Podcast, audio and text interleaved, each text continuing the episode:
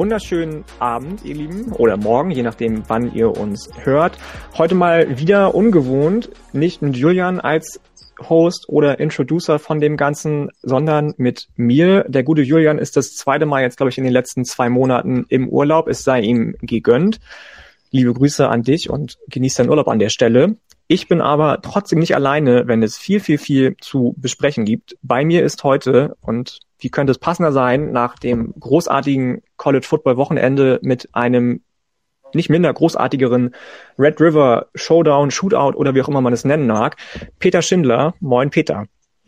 Moin Moin, Boomer Sooner und Horns Down, so wie sie es gehört. Das, das muss Gut, dass sein. Lukas nicht dabei ist heute. Es muss sein, ja. Ja, ja genau. Es ist, äh, ich bin nicht in meinem eigenen Podcast, ich muss mich nicht zurückhalten, ich muss keine Richtig, richtig. Genau. Schön, dass du da bist, auf jeden Fall. Ja, ja vielen ähm, Dank für die Einladung. Vielen du, Dank. Also ich ja, immer gerne. Dabei. Ich habe ja eben schon gesagt, für mich so ein bisschen Back to the Roots. Das erste Mal Podcast-Aufnahme überhaupt irgendwo für mich war ja in deinem alten Podcast, in dem Student Section Podcast. Und ähm, jetzt sind so ein bisschen vertauschte Rollen. Hoffentlich kriege ich das genauso gut hin wie du damals. Ah, da bin ich mir sicher. wir werden sehen, wir werden sehen. Bevor wir reinstarten in unsere Review von dem Wochenende, ganz kurz. Ich sage eigentlich jede Woche inzwischen, wow, wie verrückt war der Spieltag schon wieder.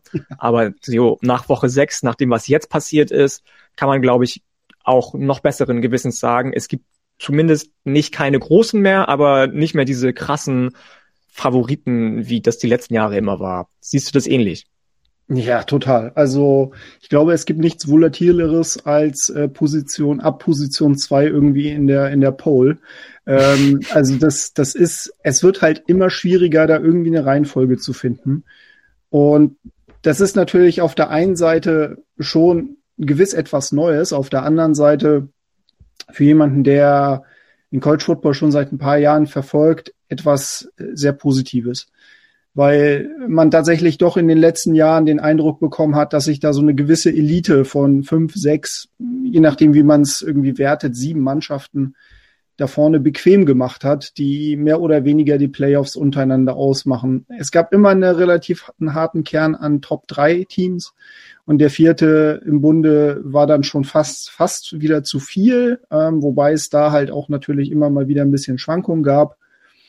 Aber dieses Jahr ist es halt tatsächlich anders. Und ähm, ja, das letzte Wochenende hat auch tatsächlich dafür gesorgt, dass es sogar noch wilder wurde, als es eigentlich auch schon in den letzten Wochen davor war. Ja, es ist das, wir sprechen nachher noch kurz darüber. Das erste Mal zum Beispiel seit gefühlten Ewigkeiten, dass ein Group of Five Team in den vier obersten Plätzen sich wiederfindet nach dem oder der AP Poll. Cincinnati hat es geschafft, ähm, tatsächlich nach einer wieder mal überragenden Leistung gegen Temple, aber da sprechen wir, wie gesagt, gleich noch ganz kurz drüber. Zu Recht, wenn du mich fragst. Aber wir wollen es auch nicht beschreien und jinxen. Nicht, dass die jetzt nächste Woche verlieren und Iowa verliert, nachdem sie es endlich dann mal in die Top 4 geschafft haben und Alabama nicht in der Top 4 ist, mehr. Ja. Ähm, deswegen lass uns doch gleich mit der Review anfangen und wir fangen auch gleich mit besagtem, äh, mit den besagten Iowa Hawkeyes an, die gegen Penn State gespielt haben. Hierfür bekommt ihr jetzt eine ganz kurze Voicemail, ungefähr fünf Minuten lang von dem lieben Yoki. Folgt ihm auch gerne auf Twitter. Wir verlinken natürlich auch den, äh, sein, sein Handle in den Show Notes. Viel Spaß dabei. Moin! Ich wurde da um einen kleinen Einblick in meine Gefühlswelt und meine Gedankenwelt nach dem jetzt doch etwas zurückliegenden Spiel von Penn State und der dementsprechend auch ersten Niederlage gebeten. Und trotz dessen, dass das Spiel sehr belastend für mich ist und mich auch leider immer noch so ein bisschen verfolgt, mache ich das natürlich liebend gerne. Das war ja eine Defensivschlacht zumindest erwartbar. Und ich glaube, dass Vegas Over-Under lag in diesem Spiel bei 20,5. Ich hätte sehr viel Geld auf das Under gesetzt, weil ich ja zum einen gesehen habe, wie die Penn State Offense gegen eine sehr gute Defense aussehen kann. Man denke nur mal an das in die erste Halbzeit gegen Wisconsin. Ich weiß aber auch, wie gut die Penn State Defense ist und die Iowa Defense in allen Spielen, die ich bis jetzt, äh, die Iowa Offense, pardon, die ich bis jetzt in allen Spielen gesehen habe, oh, hatte immer wieder mal Probleme. Deswegen war der Start des, des Spiels, der erste Drive von Iowa auch genauso, wie ich es erwartet habe. Nach dem Punt ging es dann für die Penn State Offense aber denkbar beschissen los. Ich habe immer noch keine Ahnung, was sich Sean Clifford bei der Interception aus der Endzone gedacht hat. Oder wenn er das gemacht hat, wonach es aussah, dann muss man wirklich sehr, sehr stark über sein Armtalent nachdenken. Ähm, wie auch wie dem auch sei, die Defense hat das hat ihn natürlich dann den Arsch gerettet, auf den Field Goal beschränkt. Antler die mal wieder mit einem großartigen Play. Und danach ging es wirklich offensiv absolut rund. Die Offense konnte den Ball über die über das ganze Feld bewegen. Wir hatten viele Receiver, die sich hervorgetan haben. Jahan, Jahan Dotson noch nicht mal mit seinem Niveau, das aus den vorherigen Spielen, zumindest was Targets und Yards angeht. Aber Parker Washington, Lambert Smith, die Titans, unter anderem mit Strange und Konsorten. Auch die Running Backs hin und wieder wurden ein paar Spiele eingesetzt. Clifford hat seine Receiver eigentlich sehr, sehr gut getroffen, hat seine eigene Athletik auch immer wieder gezeigt. Die Play-Designs von Mike Jurges haben, wussten zu gefallen. Und dementsprechend war es dann auch vom Gefühl her ein, ein sehr gutes Spiel. Ich hatte in der ganzen ersten Halbzeit nicht das Gefühl, dass Penn State drauf und dran ist, dieses Spiel aus der Hand zu geben. Wir wissen alle, was dann passiert ist. Die, das, die Verletzung von Clifford hat das komplette Momentum auf die Seite von Iowa rübergeschoben, vor allem, weil im Drive nach der Verletzung dann die Penn State Defense einmal nicht die Welt retten konnte, nennen wir es mal, und, und auch mal einen Touchdown zugelassen hat. Und ab dem Zeitpunkt, vor allem mit der darauffolgenden Interception aus, ich glaube, von der eigenen 10-Yard-Linie äh, von Backup to Quan Robinson, Boah, da hatte ich schon ein sehr gutes, äh, ein sehr ungutes Gefühl. Die zweite Halbzeit war dann eigentlich de facto nur beten, dass die Defense das aus irgendeinem Grund schafft und das war einfach zu viel verlangen, muss man auch einfach ganz klar sagen. Zwischendurch, es war ein, es gab einen Drive, wo ich gedacht habe, vielleicht haben sie jetzt ein kleines Rezept gegen die starke Iowa Defense gefunden, indem sie einfach Robertson mehr ins Running Game einge äh, eingebaut haben und versucht haben, ihn mit Screens und, und und äh, ähnlichem ein bisschen unter die Arme zu greifen, aber das hat wirklich nur ein Drive gedauert, bis sich die Iowa Defense darauf, daran wieder adaptiert hat. Und dann war das auch einfach weg. Ähm, die Defense weiterhin extrem stark. Also die Defensive Line, der Pass Rush war griffig. Trotz dessen, dass PJ Mustafa ausgefallen ist. Arnold Abekadi, der beste Edge Rusher, war zwischendurch auch verletzt. Aber der wieder mit einem Monsterspiel. Die Linebacker sind herumgeflogen. Brandon Smith, Alice Brooks haben mir sehr, sehr gut gefallen. Die Cornerbacks, ah, Castro Fields nicht immer auf dem, auf dem Niveau von den, sagen wir mal, der letzten Jahre auch. Joey Potter Jr. spielt weiterhin extrem gut. Jaquan Brisker, absolutes Monster, muss man einfach so klar, muss einfach so klar sagen.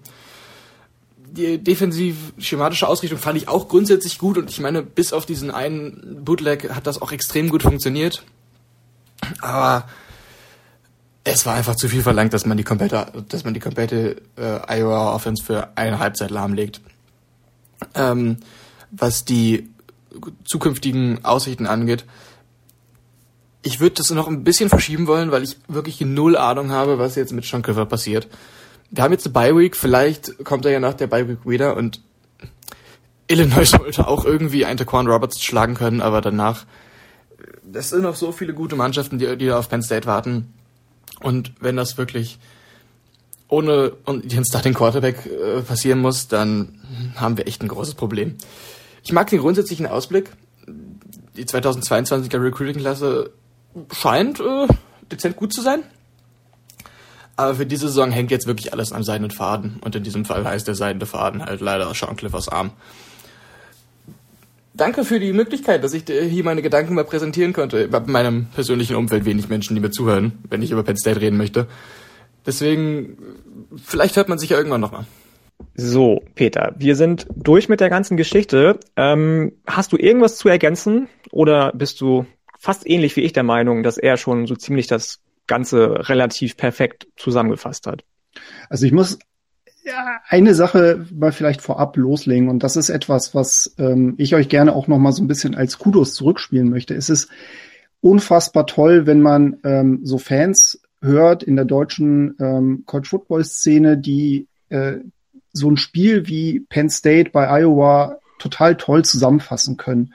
Ja. Die sich auch wirklich ein Team rausgesucht haben, was sie, wo sie committed sind, wo sie ähm, auch, sagen wir mal, das genau verfolgen das macht einfach so viel Spaß, mit solchen Leuten zu kommunizieren. Das macht es irgendwie bei Twitter angenehm. Ich meine, Twitter ist auch ab und zu mal nicht so ein toller äh, Platz auf der Welt. In der Tat. In Kennt der Tat. ihr vermutlich mhm.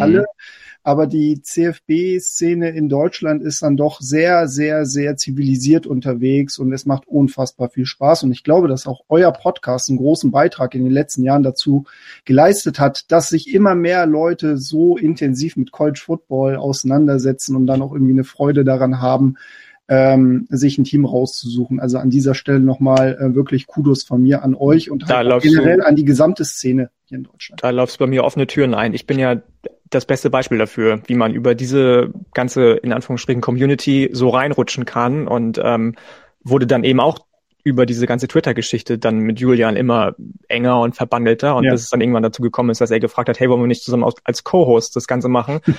ich dann natürlich ja gesagt habe. Ähm, aber auch von mir nochmal großes, großes Kompliment an, an äh, Yuki, der das dafür, dass er zu mir ja. zwar meinte, er wäre bei den Panthers, bei den Carolina Panthers, auch da passt es dann natürlich wieder zum Podcast, äh, ausnahmsweise mal ganz, ganz zufällig. Ähm, ähm, er committed als bei Penn State, dann müsste sich ja echt reinfuchsen.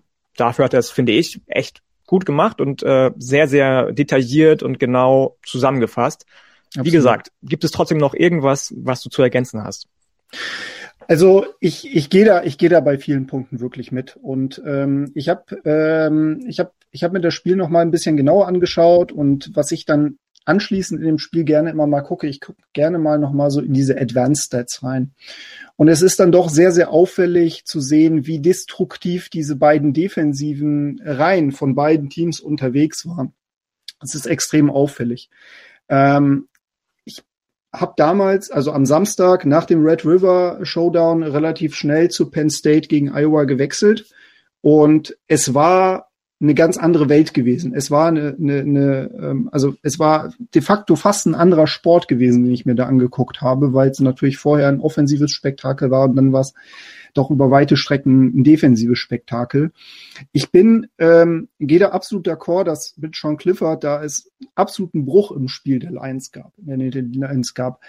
Das hat diesem Team wirklich den Sieg gekostet, weil Sean Clifford vielleicht nicht der beste Quarterback ist, aber er hat scheinbar irgendwo einen Weg gefunden, äh, gegen diese Iowa Defense gewisse Effizienz auf die Beine zu stellen. Und wenn ich mir auch die Yards per Plays angucke, also Sean Clifford mit 5,8 und Taquan Robinson mit 1,6, das spricht halt Bände. Ne? Das, das, also wie gesagt, Sean Clifford ist bei weitem kein Elite Quarterback. Aber er hat das Spiel sehr, sehr gut gemanagt am Samstag und es ist wirklich eine Tragödie aus meiner Sicht, dass äh, Penn State dieses Spiel verloren hat, weil es äh, definitiv ein Quality Win gewesen wäre. Und auf der anderen Seite Spencer Petras ist ein Quarterback, der ja auch alles andere als irgendwie Top Chef ist. Aber er hat sich gut gesteigert und vor allem in der zweiten Halbzeit war er da gewesen, wo er da sein sollte, hat die entscheidenden Pässe an Mann gebracht, ähm, das war ein gutes Spiel von ihm gewesen. Das ist halt auch im Endeffekt so, dass wenn du eine Defense hast, auf die du dich sehr verlassen kannst, musst du nur das bringen, was du, was von dir erwartet wird. Du musst nicht irgendwie so absteppen, wie es jetzt beispielsweise im Red River von Caleb Williams ähm, erwartet wurde. Ähm, dennoch, ich bin mir nicht so ganz sicher, ob ähm, Iowa nicht, nicht ein gewisser Überperformer ist in dieser Saison. Ähm, dennoch ein verdienter Sieg für Iowa. Also ich meine, die haben die Situation dann genutzt, aber es ist sehr, sehr bitter für Penn State gewesen. Absolut, absolut. Habe ich mir auch aufgeschrieben. Ich glaube, dass wenn Sean Clifford das Ganze zu Ende gespielt hätte, ihr wisst alle, dass wir nicht die größten Sean Clifford-Fans sind, schon gar nicht Julian, ähm, dass es dann wahrscheinlich gewesen wäre, wenn du mich fragst, dass Penn State gewonnen hätte. Mhm.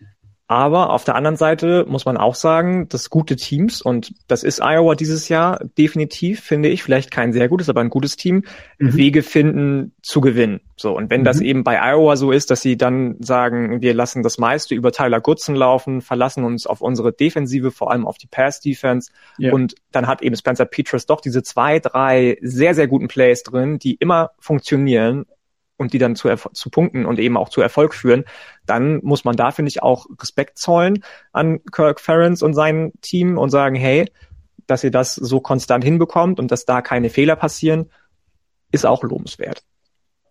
Total, total. Es ist halt, mir stellt sich halt immer noch so die Frage, wie, ähm, Also wie, wie hoch stehen die Chancen, dass, dass dieser Weg der, der Hawkeyes auch tatsächlich ähm, bis, zum, bis zum Ende der Saison auch durchhaltbar ist? Weil sie sind unfassbar stark defensiv, aber wir wissen halt alle, dass Turnover halt immer mit einem gewissen Glück verbunden sind und äh, mit einem gewissen Zufallsfaktor verbunden sind. Und ähm, da muss man halt auch ganz klar sagen, solange dieses Glück oder solange diese, dieser Faktor auf deiner Seite sind, ist alles gut. Dann, dann kannst du, dann kannst du auch mit wenigen Punkten, die du selbst erzielst, ähm, auch was erreichen. Ähm, problematisch bei den Hawkeyes ist tatsächlich deren Offense und ähm, das ich, ich, also ich brauche wirklich viel Fantasie, um mir das wirklich vorstellen zu können, wie die Hawkeyes dann im Endeffekt ein Spiel dann auch mal mit vielen Punkten mithalten können. Also das, ähm, da bin ich noch sehr, sehr skeptisch, was das angeht. Dennoch, das Talent ist da. Die Arbeit, die Kirk Ferentz da, da vollbringt, ist ähm, hervorragend.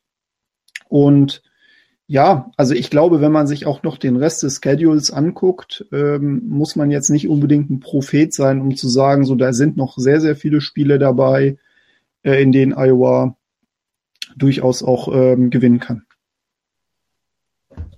Absolut, absolut. Ich bin gespannt, wie sie das ganze Niveau halten können, ob sie das ganze Niveau halten können. Es war natürlich jetzt eine schöne Geschichte, dass man so ein Quality Win gegen Penn State holen kann an einem Wochenende, an dem man zum Beispiel einen sehr, sehr hohen Recruit zu Gast hatte. Ich ja. weiß gar nicht, ne, ich, Xavier Nwangpa heißt er, glaube ich, ne, der höchst gerankte Safety in der 223er Klasse.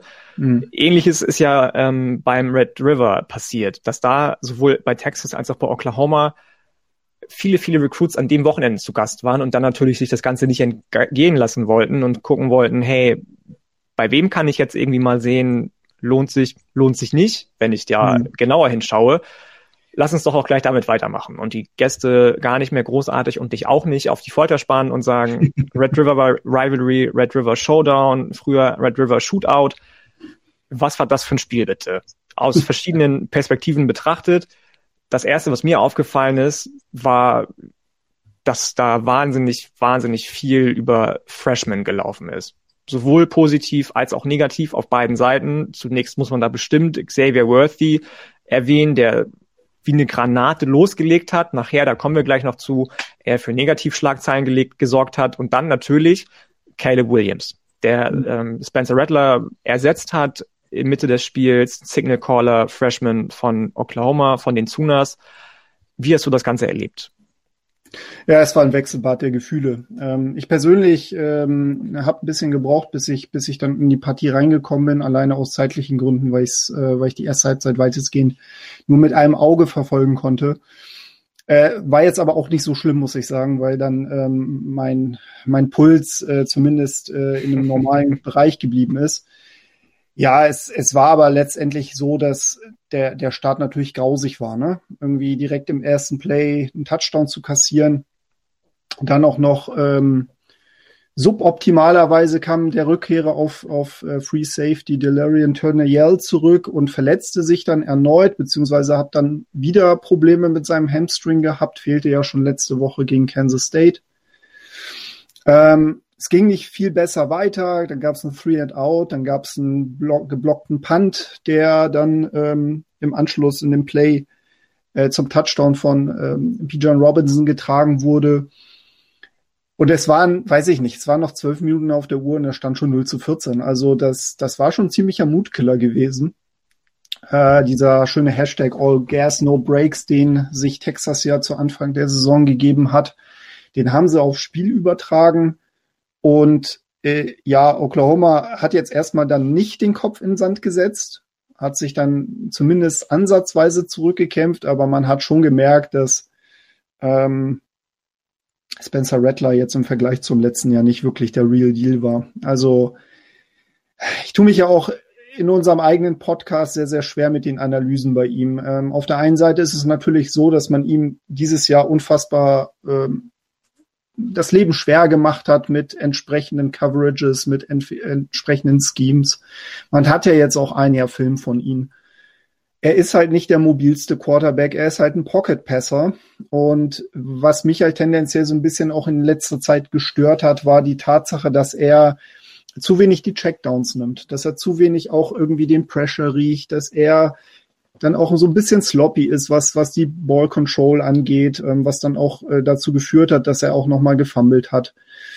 Ähm, alles in allem muss ich sagen, ich glaube, das war genau das Richtige, was, was Lincoln Riley gemacht hat. In, zu benchen ist jetzt auch nichts Neues, hat er ja auch schon letztes Jahr getan, obwohl dann auch im Endeffekt äh, Rattler zurückgekehrt ist und das Spiel quasi an sich gerissen hat und damit gewonnen hat.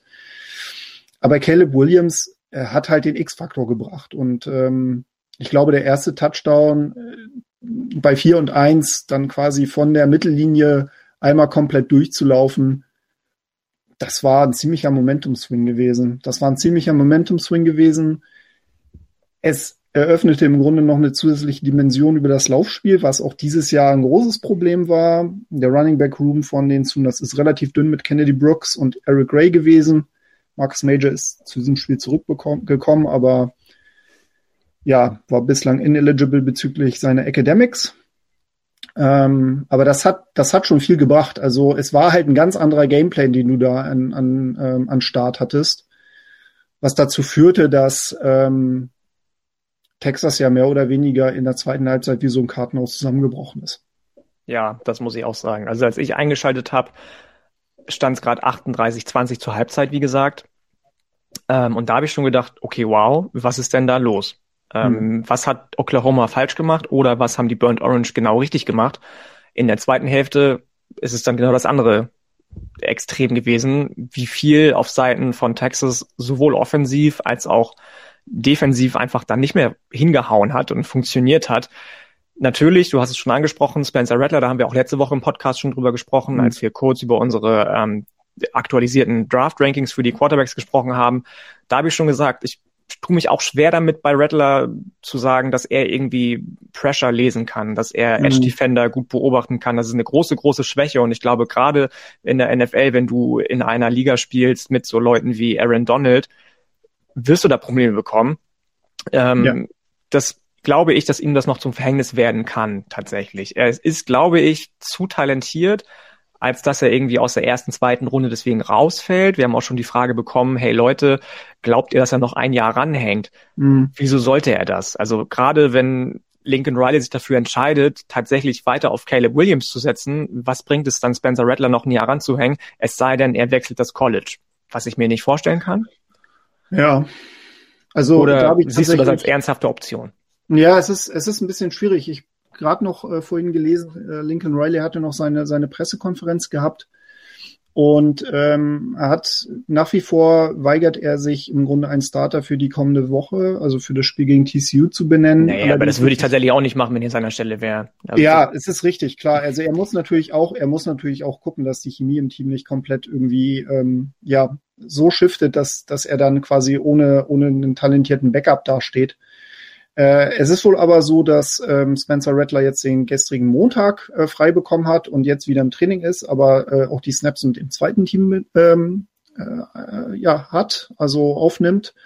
Ähm, das ist mal schon mal ein Indikator. Sein Vater hat sich wohl auch gegenüber der Studentenzeitung geäußert, ähm, dass Spencer weiterhin ähm, für das Team arbeiten will und dann äh, alles darauf gerichtet ist, dass es am 10. Januar im Grunde dazu kommt, dass er dann auch nochmal im Championship-Spiel äh, mitwirken kann. Und danach wird man sehen. Also ich denke, ähm, man hat wohl auch gesagt, wenn es irgendwie Teams, wenn es Signale von der NFL gibt, zu sagen, so ja, wir sind interessiert, dann wird er wahrscheinlich in den Draft gehen. Es ist allerdings natürlich so ein bisschen die Frage, ne? Er ist extrem talentiert. Äh, eine Saison, eine schlechte Saison bedeutet nicht zwangsläufig aus meiner Sicht, dass sein ganzer Draftstock kaputt ähm, ist.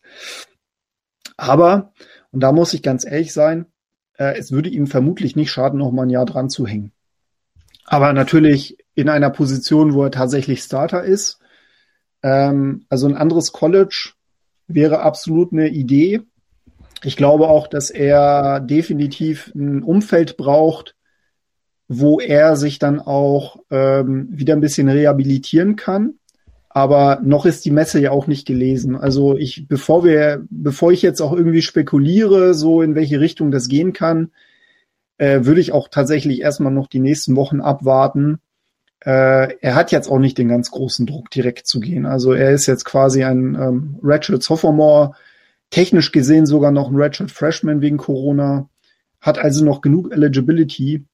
Und bevor ähm, er als unreifes Produkt in den Draft geht, ähm, würde ich mir an seiner Stelle auch noch mal so ein bisschen überlegen, äh, was habe ich denn davon? Und ich glaube persönlich, er ist super talentiert und ich glaube, dass er an vielen Sachen auch noch ganz gut arbeiten kann. Und das ist, also das, das Lesen vom Pressure ist mal das eine. Ne? Und letztendlich, ich meine, wir können natürlich nicht in seine Persönlichkeit reinschauen. Ne? Ich meine, man wirft ihn halt durchaus vor, dass er irgendwie cocky ist, dass er irgendwie arrogant ist, etc. Ja, aber ich sag mal so, ich glaube, du brauchst halt eine gewisse Prise äh, Arroganz auf dieser Position und du brauchst halt auch eine gewisse gewisse Selbstbewusstsein äh, nichtsdestotrotz bedeutet das nicht, dass du halt, äh, ich sag mal, der Arm Gottes bist, was das angeht. Und ich denke einfach, dass er an vielen Stellen einfach auch noch arbeiten muss, ehe er sich wirklich dann sagt, okay, ich bin jetzt äh, reif fürs nächste Niveau oder das höhere Niveau, weil ich gebe dir vollkommen recht. Ähm, in der NFL würde er mit, mit so einem ähm, Gespür für Druck ähm, regelmäßig gefressen werden. Du, du hast alles gesagt, glaube ich. Wir haben genug über die Red River Rivalry gesprochen, über Spencer Rattler, über alle anderen Leute, die da herausgestochen sind. Ganz kurz noch als Abschluss dazu. Lukas hat aber nicht den Podcast aufgekündigt, oder? Also Nein, auf gar keinen Fall. auf gar keinen Fall. Also war natürlich ein hohes, hohes Frustpotenzial da natürlich bei ihm. Das kann ich auch, das kann ich auch sagen. Ich glaube, ich wäre an seiner Stelle genauso, ähm, ähm, ja, ich sag mal enttäuscht nach so einem Spiel. Ähm, man muss auch ganz ehrlich sagen, es ist es, es waren ja letztendlich Kleinigkeiten, die das Spiel entschieden haben. Und ähm, es hätte auch gut und gerne auf die andere Seite laufen können. Texas ist ein sehr talentiertes Team. Xavier Worthy ähm, ist, ist ein Name, den man nennen muss. B. John Robinson ist ein anderer Name, den man nennen muss. Und natürlich auch äh, Casey Thompson, der Quarterback, ein Oklahoma Native, der ähm, wirklich ein tolles Spiel geleistet hat. Ich glaube, mit Steve Sarkisian haben die Texas Longhorns einen sehr, sehr guten Head Coach ähm, in ihren Reihen.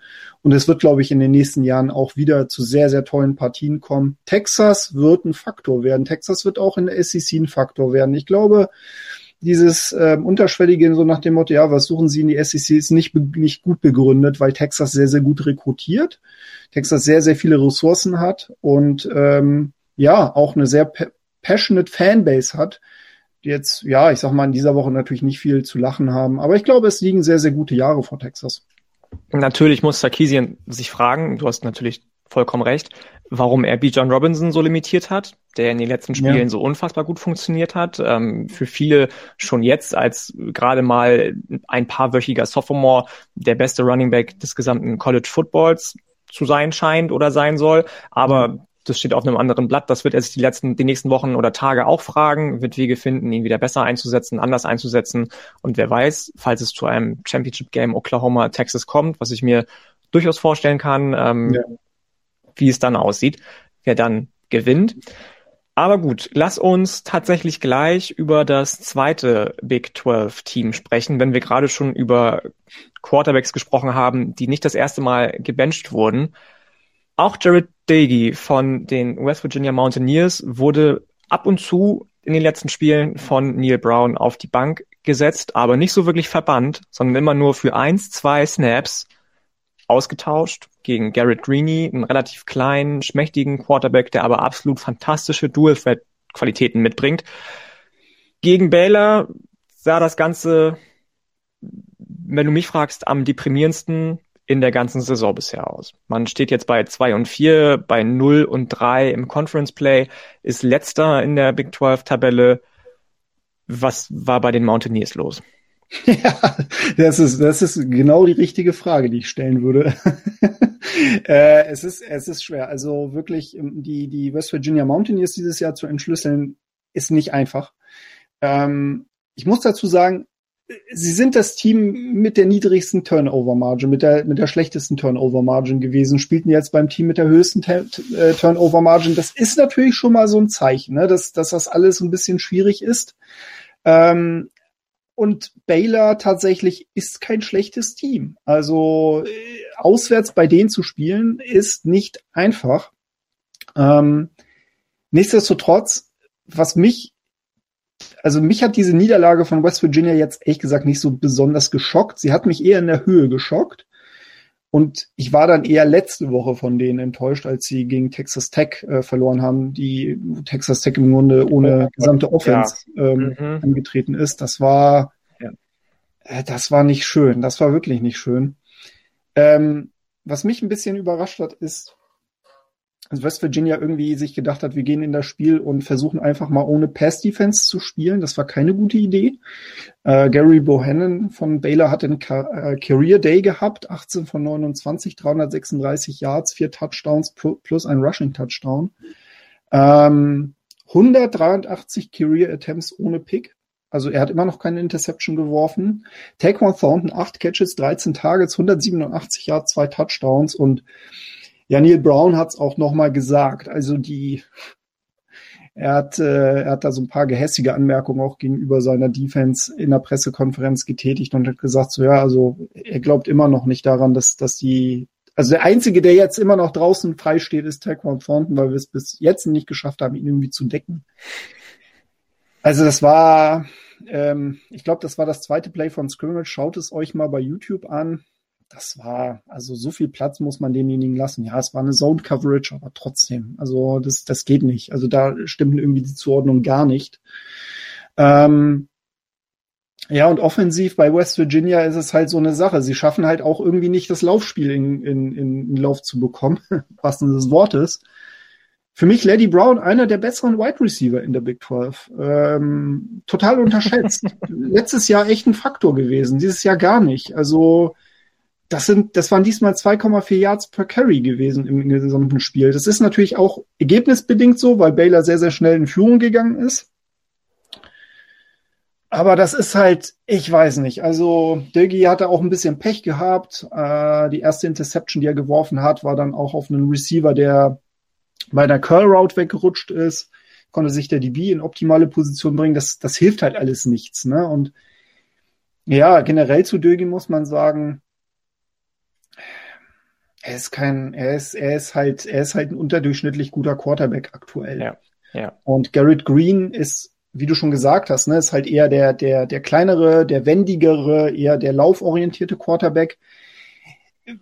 Es ist allerdings auch so, momentan hat West Virginia keine richtige Offense-Identität. Sie haben halt eine sehr, sehr starke Front. Sie haben eine, vor allem eine sehr, sehr starke D-Line.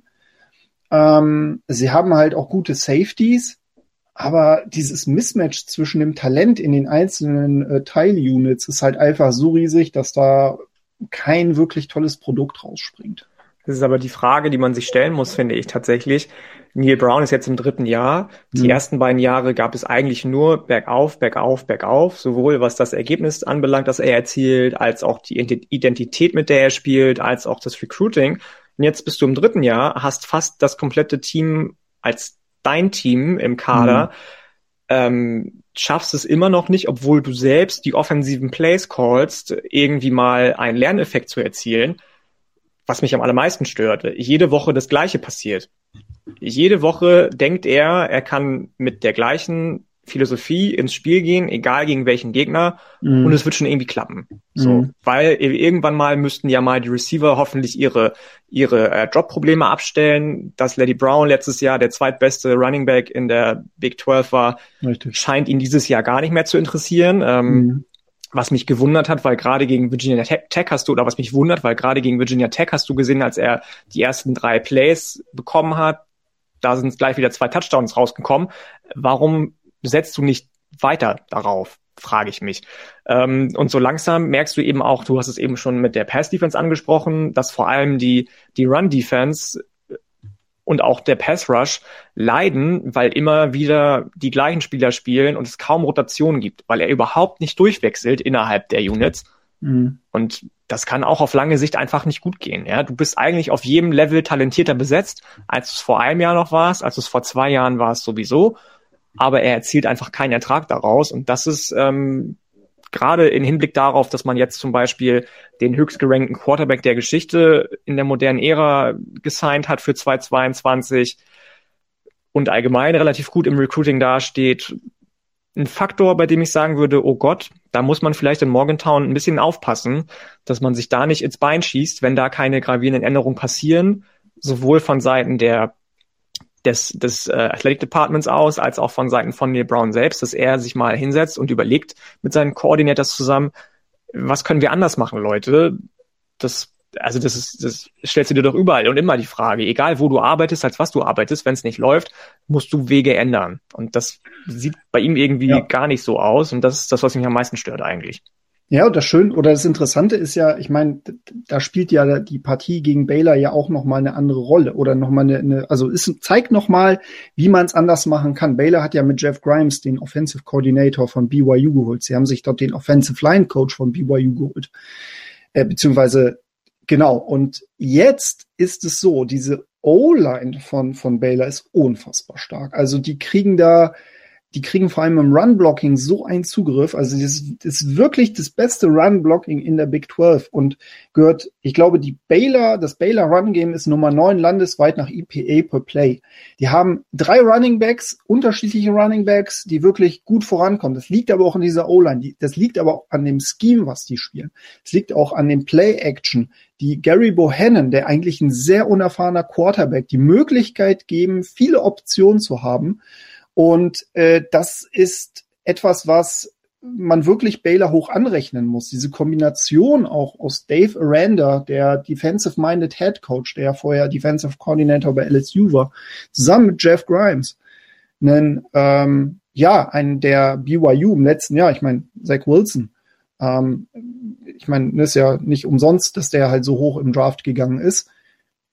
Das System ist da der Star und ich glaube, diese Identität fehlt West Virginia, weil die halt wiederum im Pass-Blocking, im Run-Blocking echt Schwierigkeiten haben. Da kannst du nichts etablieren.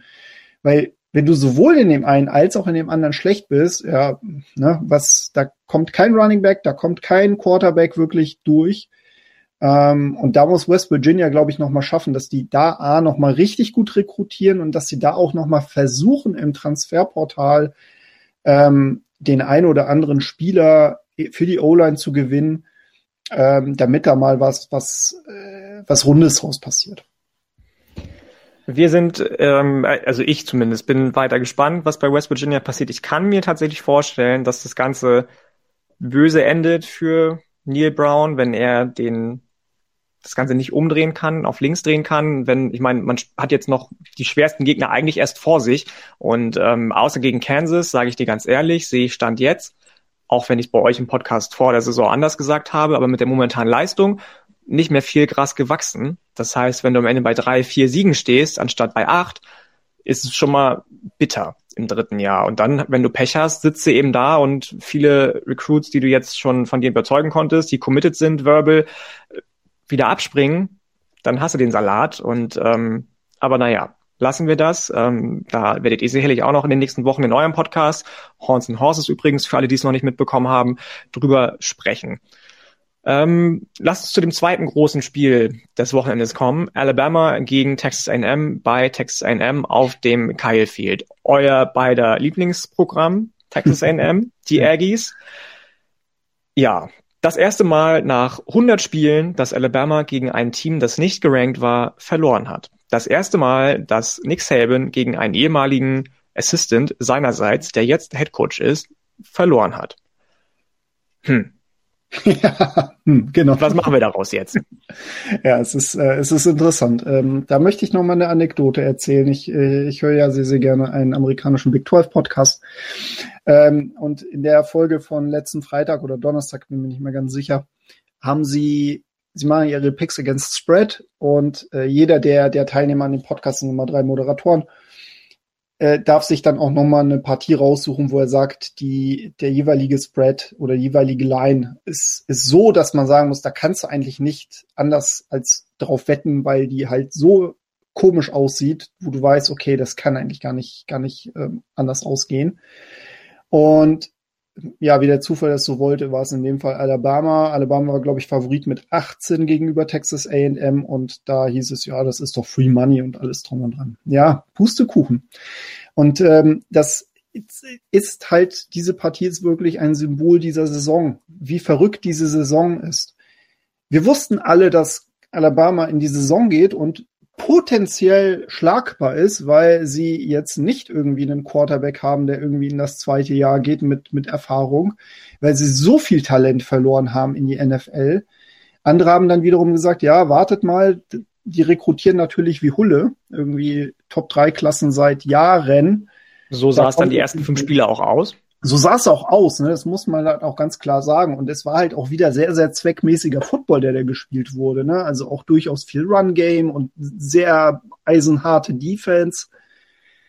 Ja, und diesmal sah es halt anders aus. Und ähm, ich meine, man muss, man muss halt Texas A&M eins lassen. Sie haben ihr bestes Spiel der Saison gemacht. Trotz der Tatsache, dass mit Haynes King der ihr Starter fehlte, Zach Calzada ähm, nun wirklich irgendwie seit mehreren Ta mehreren Wochen versucht irgendwie Fuß zu fassen in diese Offense. Ne? Hier kann man noch mal sagen, irgendwie ein EPA bis Woche 5 von minus 30,2, das ist absolut Grütze. Dass er überhaupt noch als Starter unterwegs war, wundert mich.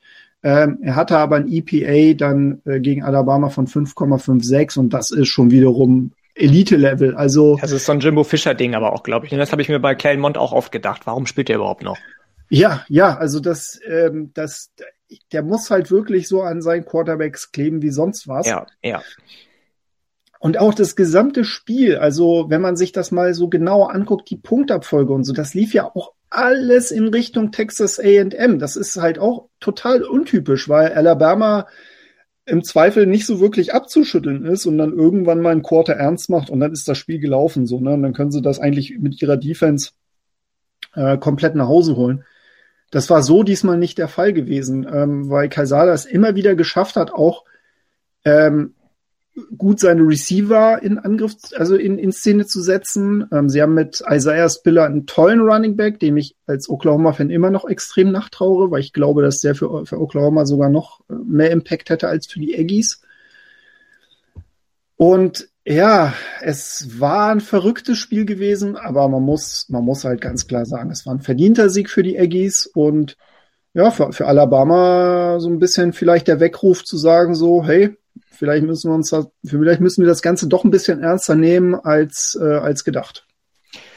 Alabama war ja nicht schlecht, ne? Das möchte ich auch gar nicht sagen, aber es war schon bemerkenswert, fand ich, dass es das, das erste Mal seit gefühlt Ewigkeiten war, dass gerade in der Offensive das Ganze, vielleicht liegt es auch an dem neuen Offensive Coordinator, Bill O'Brien, ohne da jetzt böses Blut vergießen zu wollen, ihm gegenüber. Aber das war schon teilweise sehr, sehr ineffizient. Vor allem in der Red Zone ja. sah das nicht immer schön aus, was da gemacht wurde. Auf der anderen Seite hat dann natürlich die Defensive der Aggies wahnsinnig gut gehalten. Du hast eben ja. schon die, die, äh, das, das Passing Game von den Aggies angesprochen. Das war die erfolgreichste Passplay-Quote von einem Team, das gegen Alabama spielt, der letzten sieben Jahre, mit mhm. Ausnahme von LSU. Und wer hat da bei LSU gespielt 2019? Mhm. Joe Burrow. So, ja. und das ist schon mal eine Hausnummer, glaube ich, wenn du das von dir behaupten kannst. Ich finde, man muss dann auch Jimbo Fischer mal Respekt zollen. Er hat ja lange, lange die letzten Wochen auf die Mütze bekommen nach seiner Vertragsverlängerung, die ihm nochmal viel Geld, viel mehr Geld beschert und beschert hat, als er eh schon verdient ähm, im Aggieland und danach relativ schlecht aussah. Gegen Colorado zum Beispiel gerade so gewonnen, gegen Arkansas verloren. Ähm, und jetzt so zurückzukommen und dann gleich nach dem Spiel sich hinzustellen und zu sagen, du, das bedeutet mir gar nichts, dass ich gegen Sabin als erster Assistant oder ehemaliger Assistant ever gespielt habe. Glaube ich ihm nicht, um Gottes Willen, aber dann zu sagen, was mir, mir wichtig ist, ist, dass mein Team zurückgekommen ist nach den letzten schlechten Wochen und dass wir überhaupt so gut funktioniert haben als Team. Das fand ich schon auch schön zu hören, muss ich sagen, von ihm. Da muss man dann sagen, Jimbo Fischer, man mag halten von ihm, was man will, aber das fand ich schon, fand ich schon gut. Ja, und ähm, ich meine, klar, man muss ihn nicht mögen, ähm, aber man muss ihm, man muss ihm wirklich Tribut zollen, weil ähm, Alabama zu schlagen, das ist, das ist keine One-Man-Show. Das, da brauchst du wirklich, da muss wirklich alles zusammenpassen. Und ähm, ich meine, letztendlich waren ja auch die Special Teams ein Faktor gewesen. So und äh, wenn ich ehrlich sein soll, ich meine, Nick Saban, wer sich ein bisschen mit Nick Saban auseinandergesetzt hat, der wird wissen, Nick Saban kriegt schon die Krätze, wenn, äh, wenn sein Team nicht irgendwie mehr als 50 Punkte gegen einen ähm, unterlegenen Gegner erzielt. Dann Und dann auch noch einen Touchdown zulässt im letzten Viertel. Oh mein Gott. Ja, ja, genau. Das ist also, das, das mag er nicht. Ich möchte gar nicht wissen, was jetzt los ist, weil ich sag mal, tendenziell ist es halt auch so, dass man sagen muss, das Spiel hätte auch Alabama gewinnen können. Ähm, aber ja, wie gesagt, also ich bleib dabei, es war ein verdienter Sieg für die Aggies. Sie haben ja auch viel Talent im Kader. Das ist es halt, ne? Also sie rekrutieren auch super, aber sie gehen da halt immer noch so ein Stück weit unter, weil natürlich der Rest in der SEC und gerade auch in der SEC West ähm, noch mal ein Stück weit äh, stärker rekrutiert. Also wenn du Nummer sieben im Lande bist, ne, äh, bist du vermutlich Nummer vier oder Nummer drei in der SEC West und das ist halt einfach zu wenig so, ne? Ähm, insofern, ja, verrücktes Spiel, aber auf jeden Fall mit einem verdienten Sieger. Absolut. Stichwort SEC West. Ein weiteres Team aus der SEC West, das nicht wirklich auf den grünen Zweig zu kommen scheint dieses Jahr und auch schon letztes Jahr manchmal eher seltsam aussah, sind die LSU Tigers. Jetzt hast du gegen Kentucky gespielt, die ihrerseits bei 6 und 0 stehen. Großen Respekt dafür. Ja. Man steht jetzt, glaube ich, bei 2 und 4, ne, bei LSU, oder irre ich mich da? Mm, ja, ja. So, bei 2 und 4. Mhm. Man hat schon die letzten Wochen immer mal wieder kritische Stimmen gehört bezüglich Ed Orgeron, auch schon in der letzten Saison, ob er vielleicht nur aufgrund seiner Coordinators so erfolgreich mhm. war, wie er 2019 war. Jetzt mal Tacheles. Glaubst du, dass er nach dieser Saison noch als Head Coach auf dem Stuhl der Tigers sitzt oder ist in Baton Rouge dann jemand Neues am Steuer? Ja, ich glaube eher letzteres. Ähm, ich äh, frage mich tatsächlich, was der Benefit wäre, ihn da zu lassen. Also äh, es ist ja kein Geheimnis, dass er in der Szene auch tatsächlich als äh, ja mehr so der CEO gilt. Ne? Er passt, glaube ich, von seiner Art her total zu LSU und er hatte einen sehr, sehr großen Anteil auch am, am Erfolg dieses Teams äh, 2019. Das will ich ihm gar nicht absprechen. Aber die Realität sagt auch, dass ähm, Dave ähm, Aranda die gute Defense hatte. Die war nicht großartig, aber die war gut. Und natürlich ein Joe Brady als Passing Game Coordinator da auch ein wichtiger Faktor war. Auch natürlich im Zusammenspiel mit Joe Borrow und dem ganzen Receiving-Talent und dann Clyde Edwards, Ilea etc. Für LSU ist es, sieht es aktuell so aus. LSU ist in der Lage, Top 5 Klassen zu rekrutieren. LSU ist ähm, ein Programm, was quasi in einer Region beheimatet ist, wo das Talent äh, an jedem Strauch wächst. So. LSU muss aber auch aufpassen, dass dieses Talent nicht in Richtung Texas geht, nicht in Richtung Alabama geht, in Richtung Georgia geht. Das kann nur funktionieren, dass, wenn dieses Team auch dauerhaft erfolgreich ist und zumindest oben mitspielen kann. Ja, du kannst, äh, du kannst deinen Job bei LSU verlieren aus meiner Sicht, auch wenn du vorher, wenn du zwei Jahre vorher den National Championship geholt hast. Das war aber bei den Coaches davor auch immer der Fall gewesen. Die letzten drei Coaches haben Head Coaches haben jeweils einen nationalen Titel geholt bei LSU. Das darf man halt auch nicht vergessen. Ähm, Ed Orgeron bietet, glaube ich, einfach zu wenig. Und äh, ja, eine schlechte Saison kann man sich leisten, aber auch die letzte Saison war schon nicht besonders gut, muss man halt auch dazu sagen. Jetzt so gegen Kentucky unterzugehen, das ist nicht das, wo LSU hingehört. Äh, da möchte ich jetzt auch nicht den Erfolg von Kentucky schmälern. Max Stoops macht da einen unfassbar guten Job. Aber es ist halt einfach zu wenig. Es ist zu wenig für das Talent, was da rumläuft. Und Kishon Butte hat sich ja jetzt verletzt, fällt die Saison äh, raus. Sie haben halt einfach keinen Joe Borrow auf der Quarterback-Position. Das muss du man hast Eric Gilbert verloren vor der Saison. Also sieht genau, es auch mit genau, Receiving Threads genau. dünn aus. Ja, ja. ja. Also ähm, das ist alles, das das ist alles nicht so, nicht so das Gelbe vom Ei. Das ist alles nicht so das Gelbe vom Ei und ja, die Ansprüche bei LSU sind andere. Die können sich, also es gab ja jetzt auch die Gerüchte, dass es vielleicht sogar ähm, Jimbo Fischer sein könnte, der zu LSU geht. Die haben das Geld, die können sich das leisten. Das könnte ich mir ja, sogar gut vorstellen, ja. dass auch er nicht. zu LSU geht. Aber ähm, letztendlich äh, wird's für Orgeron echt eng. Ich denke auch. Ich bin gespannt tatsächlich, wer ihn dann eventuell ersetzen könnte, sollte. Ähnliches hast du ja gerade bei USC zum Beispiel, die, ja. äh, nachdem sie Clay Helton entlassen haben, äh, auch mit dem Interims-Head-Coach nicht wirklich weiterkommen, gegen Utah verloren haben, wieder mal sah nur Drake London so aus, als gehörte er in Zukunft in die NFL und alles andere, was da an Talent rumläuft, verschenkt sich gerade quasi selbst, beziehungsweise wird verschenkt, sind natürlich zwei große Spots, die sich öffnen könnten nach ja. der Saison oder die sich öffnen werden mit USC und vielleicht dann ja auch LSU. Ja. Utah auf der anderen Seite erstaunlich. Also gerade nachdem man ja letzte Woche schon wieder einen Schicksalsschlag zu verkraften hatte, mhm. wieder mal ist ein Spieler des Programms in einem sehr, sehr unglücklichen ähm, ja, Zusammenhang ums Leben gekommen das zweite Mal in einem Jahr jetzt inzwischen. Krass. Also da kann man wirklich nur sagen, um Gottes Willen, mein Beileid für alle Leute, die damit zu tun haben. Und ich glaube auch für die Mitspieler ist es gerade nicht einfach, die vielleicht oder wahrscheinlich beide von den Jungs kannten. Und wenn das in einem Jahr zweimal passiert, ist schon oft, oft, oft. Man, mhm. ja, das ist wirklich nicht schön. Um so mehr muss man, glaube ich, Utah Respekt zollen dass sie jetzt gewonnen haben, gerade auch nachdem dann Charlie Brewer als Quarterback das Programm verlassen hat, äh, weil es nicht so lief, wie es laufen sollte, der von Baylor gekommen ist. Mhm. Jetzt ähm, für ihn, ich weiß gar nicht, wie er heißt, äh, der Quarterback von Baylor, äh, von, von Utah. Hat so einen ganz witzigen ähm, Namen irgendwie. Cameron, ähm, Cameron Rising, Cameron Rising. Cameron Rising, genau, ja. reingekommen ist und seine Sache echt gut gemacht hat. Also ja. großen, großen Respekt an die Utah Utes und an Kyle Whittingham und seine ganzen Coordinator und Coaches, dass man so aus diesem Loch rausgekommen ist und USC wirklich dominiert hat. Auf der anderen Seite, wie gesagt, für USC ein verlorenes Jahr, die Pac-12 sowieso genauso verrückt wie jedes Jahr.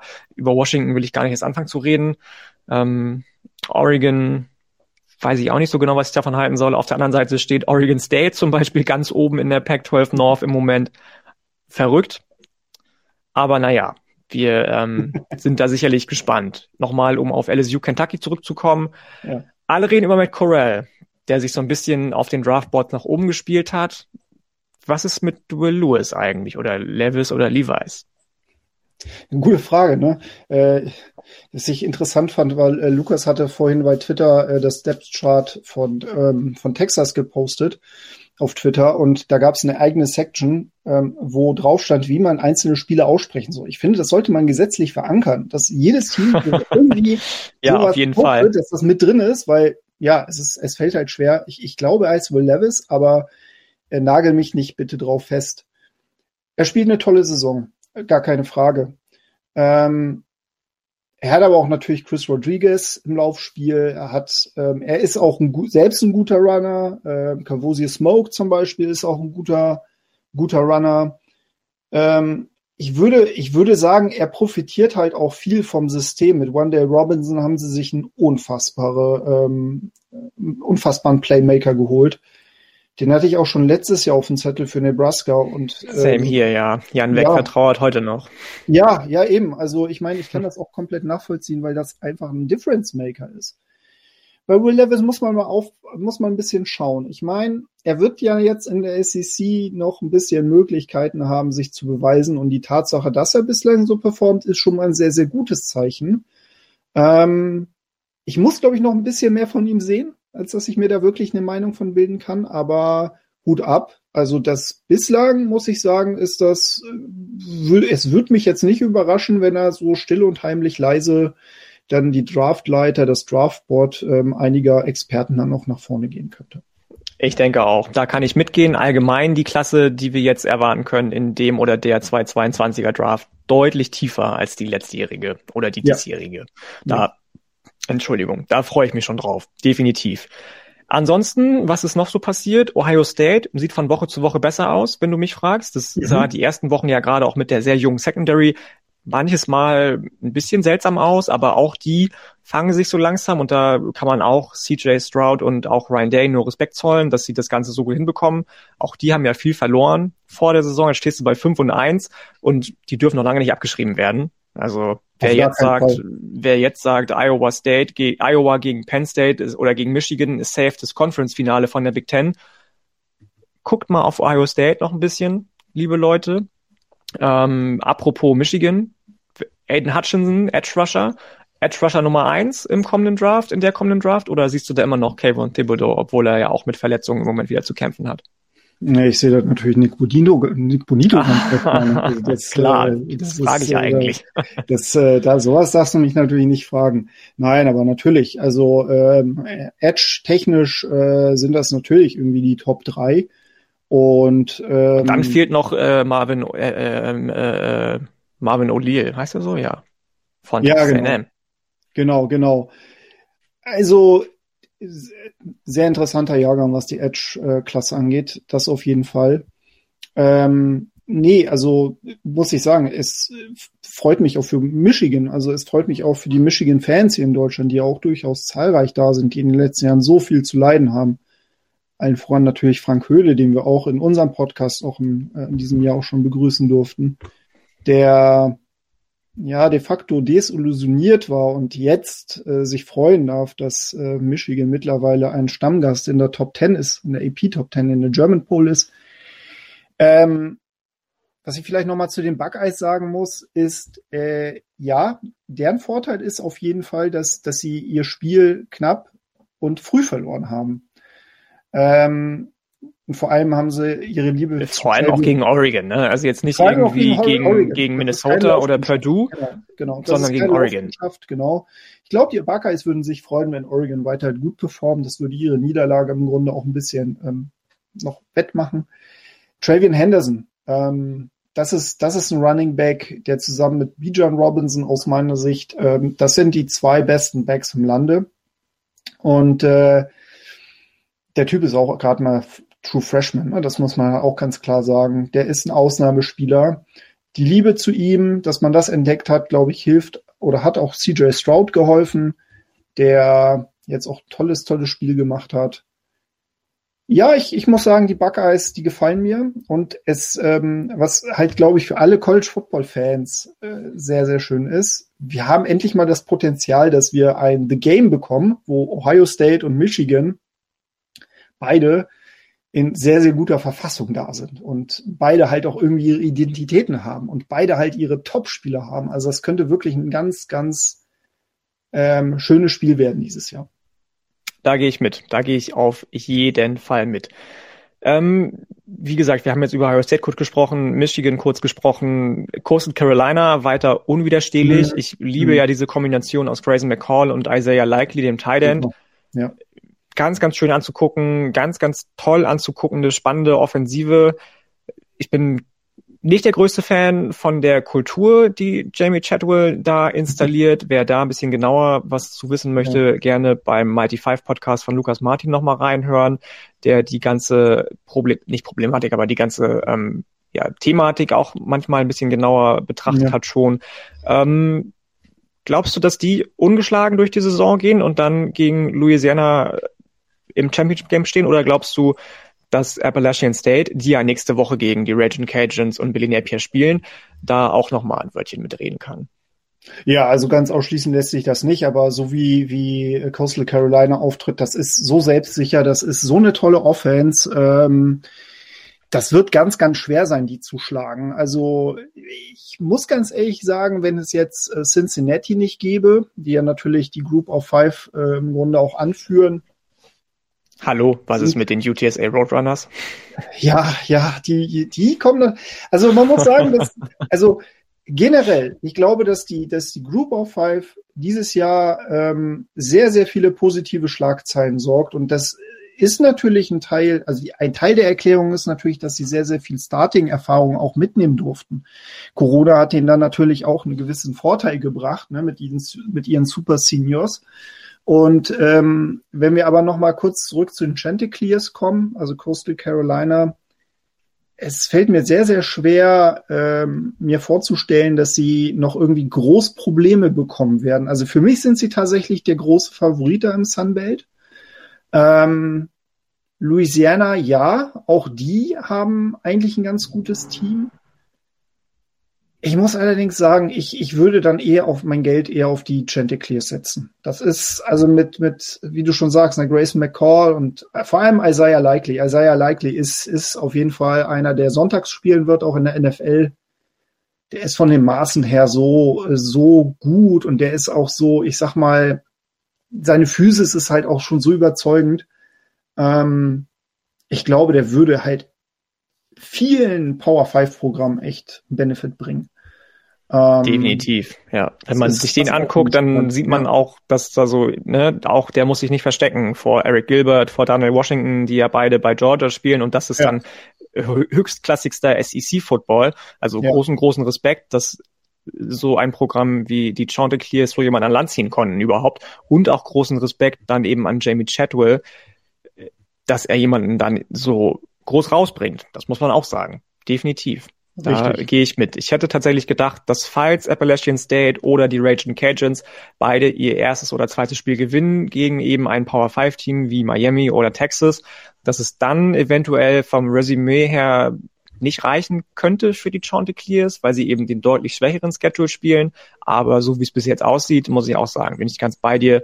Da geht die Sunbelt nur über, ähm, über Coastal Carolina. Auf jeden Fall. Ja. Auf der anderen Seite hast du Cincy angesprochen, die endlich mal final und vollkommen zu Recht auf einem der ersten vier Plätze im AP-Poll stehen, die Temple überrollt haben. Also Desmond Ritter sieht von Woche zu Woche besser aus, die Defensive ist sowieso so gut wie sie nur sein kann, die Offensive rund um Ex-Alabama Running Back und schon wieder ist mir der Name entfallen, google ich gleich noch, ähm, das sieht einfach aus, als hätte es Hand und Fuß, was Luke Fickel da mit den Cincinnati Bearcats auf die Beine stellt, wenn sie so weiter spielen. Sie haben jetzt beide wichtigen Spiele, die sie gewinnen mü hätten müssen, gegen Indiana und gegen Notre Dame gewonnen. Jetzt geht's nächste Woche gegen UCF, die mhm. natürlich alles andere als optimal in die Saison gestartet sind. Denn Gabriel hat sich verletzt und die Woche drauf, glaube ich, spielen sie gegen, gegen SMU, mhm. die auch noch ungeschlagen sind ihrerseits.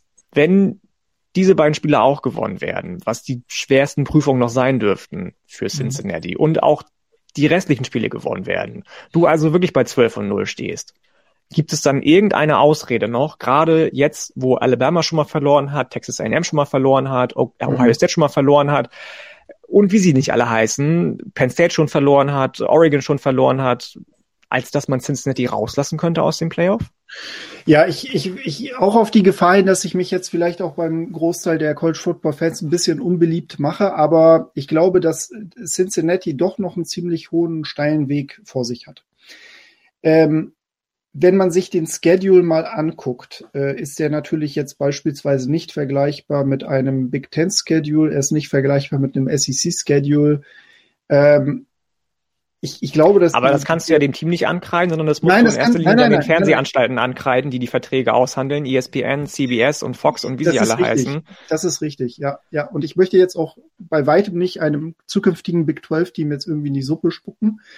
Ich glaube einfach. Auch dass, wieder wahr. Stimmt ja. Ne? ja also das, das, also ich sehe sie schon so mit als, als Teil, Teil des Ganzen. Und ich, ich weiß, dass da sehr, sehr gute Arbeit geleistet wird. Aber ich glaube, die Bedingungen sind folgende. Ähm, ich glaube, was Cincinnati definitiv braucht, sie müssen ihren Weg weitergehen und wenn sie ähm, UCF jetzt deutlich schlagen, ich glaube, der Spread liegt aktuell bei äh, 20 Punkten zugunsten von Cincinnati, das ist schon eine harte Aussage. Sie müssen in dem Fall, glaube ich, nicht covern. Es reicht, glaube ich, mit zwei Touchdowns zu gewinnen und den Rest der Spiele auch deutlich gewinnen, so wie sie es bislang auch geschafft haben.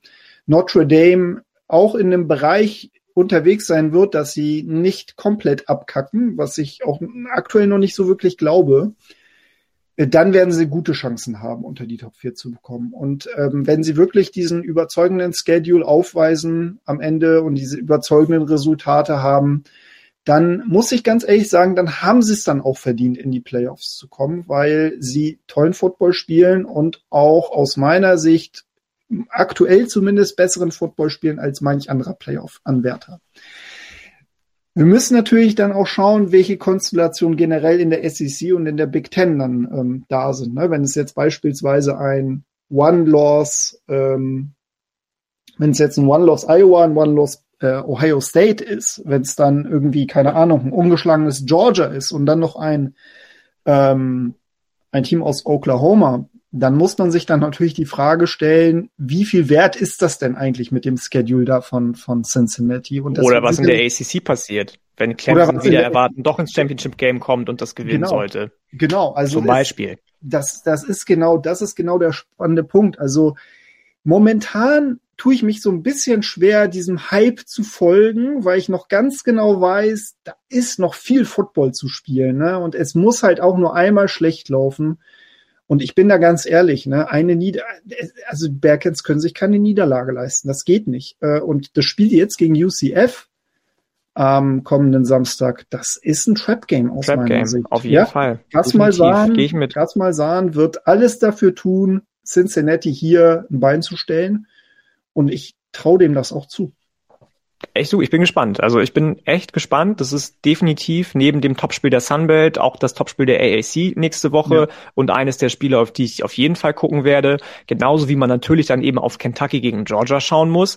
Kentucky haben wir eben schon angesprochen, steht bei 6 und 0, spielt mit Mark Stoops Magst du? Magst du ne? Bob war ja, bei euch. Ja. Ähm, tollen, tollen Football und dann als viertes Spiel noch, auf das man vielleicht schauen sollte, BYU gegen Baylor, beide jetzt mit der ersten Niederlage, BYU gegen Boise State, Baylor vor einer Woche dann eben gegen Oklahoma State. Wie siehst du das? Glaubst du, BYU kann sich rehabilitieren oder sagst du, ich bleib auf Seiten der Big 12 und ähm, nachdem Baylor West Virginia so auseinandergenommen hat, können sie das Ganze auch gegen BYU schaffen? Ja, BYU ist ein gutes Programm, obwohl sie jetzt gegen Boise verloren haben. Ähm, aber dennoch glaube ich, dass Baylor da den Vorteil hat, sie spielen zu Hause. Das ist ein Faktor. Äh, McLean Stadium ist, äh, ist, ist ein, unangenehm zu spielen. Und ähm, wie gesagt, ich bin, ich, ich glaube einfach, dass halt auch der Offensive Coordinator Jeff Grimes BYU kennt. So, ne, die, der kennt das Programm der weiß, glaube ich, auch, wie er sein äh, Team da aufstellen muss, um äh, auch erfolgreich zu sein. Gary Bohannon nach wie vor sehr, sehr äh, gut unterwegs. Ähm, ich glaube, sie haben jetzt mittlerweile auch die Möglichkeit, sowohl Laufspiel zu etablieren als auch ein gutes Passspiel. Das Laufspiel war vorher dominanter gewesen. Es ist aber schon ein Prüfstein und auch BYU ist ja ein zukünftiger Big 12 ähm, Teilnehmer.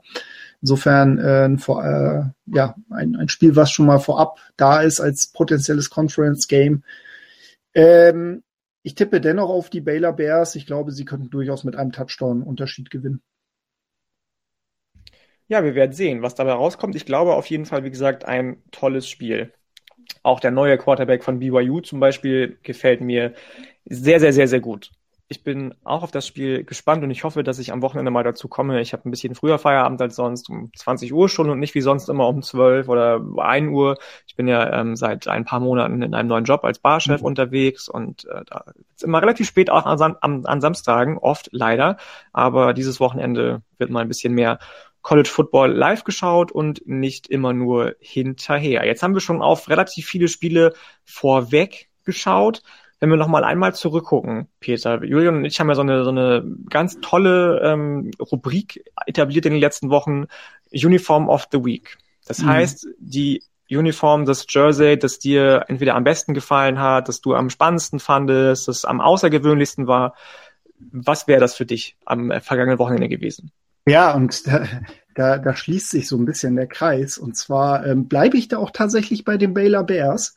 Ähm, ich, ich, ich mag deren Kombination aus Grün und Gold. Ich weiß nicht, irgendwie finde ich das total gut und die haben ja durchaus auch diese goldenen Uniformen, also komplett all, also in dem Fall ist es natürlich gelb, ne?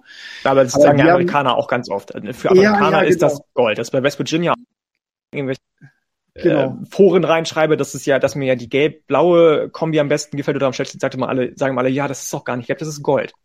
So. Ja, ja, ja, genau, genau.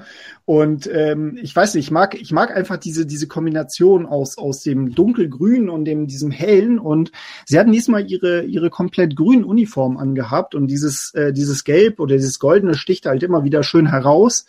Ähm, ich, ich mag das. Also ich habe von denen auch ein T-Shirt, vor allem dann auch die Nummern, dann der Kragen nochmal in Gold der Helm. Also ähm, ich finde das auch nochmal cool, wenn die dann nochmal diesen, diesen glänzenden Helm haben, nicht diesen matten.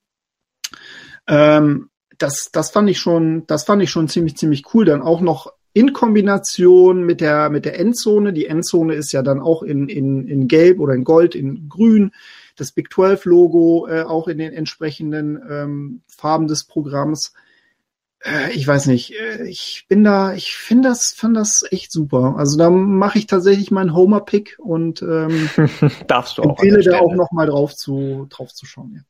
Apropos T-Shirt, habt ihr eigentlich inzwischen eure Homefield Apparel Bestellung bekommen, Lukas und du? Ja, das haben wir in der Tat. Das ähm, hat aber auch lang gedauert. Also lange, lange Odyssee bei euch, ja. Ja, genau. Einfach weil es irgendwie im Zoll festgehangen ist. Dann haben sie es nochmal losgeschickt. Ähm, aber ich bin sehr zufrieden. Ich bin ein bisschen, also das Einzige, was mich ein bisschen traurig macht, ist, dass die Auswahl an Teams halt noch nicht vollständig ist und aber schon sehr groß ähm, muss man sehr sehr sagen. groß genau es wird auch immer mehr werden ich habe mir ein Rice T-Shirt bestellt ähm, meine kleine oh, Tochter die steht spannend. voll auf auf, auf Eulen ähm, deswegen habe ich mir gedacht, bestellst du dir mal ein Rice-T-Shirt und ich bin sowieso, also generell, ich, ich, ich sage auch nicht Nein zu, zu Teams, die ich vielleicht so im, im, im, ähm, im Sportlichen nicht so mag, aber so was T-Shirts angeht, da kenne ich auch keine Grenzen. Ich sammle das sehr gerne. Ja, das, da kannst du dich mit, mit Andreas Heddergott zusammentun, der, glaube ich, neulich das mal erzählt ich, hat, äh, dass er irgendwie 327 Caps zu Hause hat von allen möglichen ja. Football, Baseball und was weiß ich nicht Teams. Und ähm, also das, das muss ich auch sagen, das ist schon, da mache ich auch relativ wenig Unterschiede. Julian ich haben ja auch eine Bestellung ausgelöst. Ich habe da ein T-Shirt bestellt von, von West Virginia, die ja jetzt vor kurzem gelauncht ja. wurden. Und die anderen beiden Shirts und Sweatshirts, die ich bestellt habe, waren von, von Houston und von Missouri. So, ja, super. von Teams, die ich irgendwie ja. sehr gerne mag, ja. aber die, die, Shirts haben mir einfach gefallen. So. Und, also ich bin ähm, auch großer, großer UH-Fan, was so deren, deren Logo angeht, so deren absolut, angeht. absolut. Und auch SMU muss ich ganz ehrlich sagen, da ähm, das ist das also ich habe ja, wobei da muss ich sagen, die gefallen mir alle nicht so gut die Shirts von ja. SMU bei Homefield Apparel, aber bei SMU läuft es bei mir eh offene Türen ein. Das ist so das Group of Five Mighty Five Programm, das mich am ehesten abholt. Ja, auf, absolut. Also ich, ich finde find auch deren, deren, ähm, deren Marketing, muss ich sagen, finde ich auch sehr, sehr catchy. Udos ähm, an jetzt in den letzten Jahren. Ja, ja. Ich habe letztens auch irgendeinen anderen Shop entdeckt, der hatte sehr, sehr viel Auswahl, auch deutlich mehr Auswahl äh, in diesem Bereich, so in diesen, ich sag jetzt mal, äh, eher alternativ aussehenden ähm, College Football Bereich. Da muss ich noch mal gucken, wie der hieß.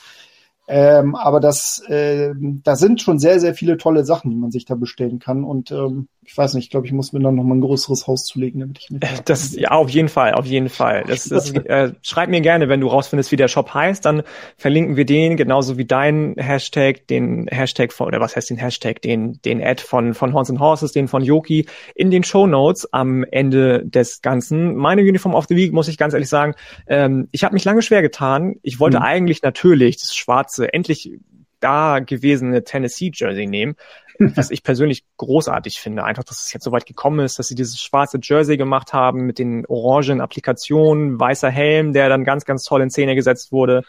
Aber am Ende habe ich mich doch entschieden für ein Team aus Texas und zwar für die Texas State Bobcats. Ah ja. ich weiß nicht, ob du das gesehen hast, ähm, ja. ob du zum Beispiel Uniswag auch folgst auf Twitter oder Instagram mit diesem ähm, ja auch ähnlich ähnlichen Rot wie Oklahoma das hat, ja. diesen wirklich goldenen äh, Applikation mit dem Weiß dann letzte Woche, was sie hatten, das fand ich auch sehr sehr schön. Ja, auf jeden Fall, auf jeden Fall. Also ähm, Texas State hat ja auch ähm, zu Beginn der Saison gegen Baylor gespielt. Ähm, da gebe ich dir recht. Also es ist eine, eine sehr, sehr coole Farbkombination. Definitiv, definitiv. Ihr lieben Leute, lieber Peter, wir sind jetzt schon wieder am Ende der Folge angelangt. Es war mir eine Freude. Vielen, vielen Dank, dass du dabei warst. Ähm, ich weiß nicht, ja. ob du noch ein Schlusswort hast zu Jared Dagey, zur Red River Rivalry, ähm, ob du nochmal sehr gerne bewirb euren Podcast nochmal. Ich habe eben schon gesagt, klar. Horns and Horses, aber ähm, ihr habt ja auch eine ganz, ganz tolle Folge gestern aufgenommen zum Beispiel. Ja, genau. Ein paar Minuten ja. jetzt nochmal. Ja, auf jeden Fall erstmal vielen Dank dabei sein zu dürfen. Es war super kurzweilig. Es hat sehr, sehr viel Spaß gemacht, auch über die Big 12 hinaus mal wieder äh, zum Thema College Football zu quatschen. Ja, was machen wir? Horns and Horses, ähm, Lukas Werner und ich, mein Co-Host. Er ist äh, Texas-Fan, ich bin Oklahoma-Fan. Ähm, wir haben so ein bisschen den Blick auf die Big 12. Also wir diskutieren hauptsächlich College Football aus Big 12-Perspektive ähm, werden dann vermutlich irgendwann dann auch mal ein SEC-Podcast werden. Das lässt sich dann ja dann nicht vermeiden. ähm, aber Oder macht ihr sowas wie, ähm, wie heißt nochmal die, die jetzt ein Network gelauncht haben? 10, 10, 10 12, 10, ja, ja. 10, 12, 10, 12 äh, genau, oder ihr macht ja. das Ganze als Big 12 Podcast plus zwei. Ja, genau, genau.